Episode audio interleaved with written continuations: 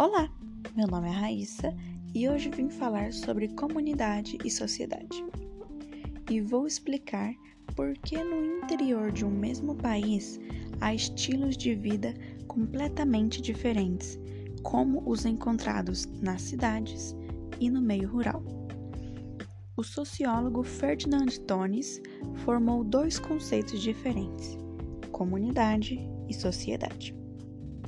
O conceito de comunidade na sociologia foi ganhando cada vez mais espaço, e a ideia da existência de organizações sociais baseadas na similaridade das formas de pensar e sentir e na proximidade dos membros continua a existir e a ser aplicada a certos grupos que se diferenciam no interior das sociedades mais amplas. Essas comunidades, que mantêm formas tradicionais de vida, não estariam resistindo ao desenvolvimento industrial dos grandes centros, mas estariam colaborando com eles, provendo a sobrevivência dos que estão à margem desse processo. As comunidades perderam seu caráter de curiosidade científica e passaram a ser vistas como uma forma de luta política contra uma sociedade nacional que não garante a eles um espaço digno e não reconhece seus plenos direitos como cidadãos.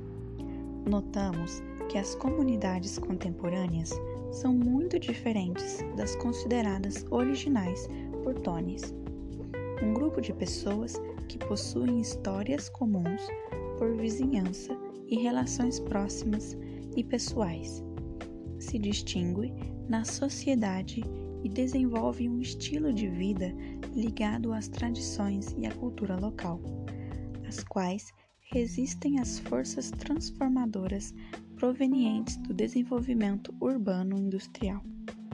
Sabemos que o desenvolvimento urbano-industrial no país não chegou a todas as classes e categorias sociais, assim como não trouxe riqueza e bem-estar a todas as áreas da cidade, onde a indústria se instalou e cresceu. Ao contrário, o desenvolvimento tecnológico urbano e industrial fez aumentar áreas de pobreza ocupados pelas populações expulsas das atividades rurais, que se mecanizaram e por isso dispensaram a mão de obra, que se dirigiu a cidade em busca de trabalho nas novas linhas de produção que se abriram. Todas essas medidas não deram resultado porque as favelas cresceram com o desenvolvimento das cidades e da indústria, permitindo aos operários e trabalhadores terem um local para sobreviver, próximo do centro industrial em terrenos públicos. O fim delas depende de uma transformação mais profunda nas relações de produção e no salário.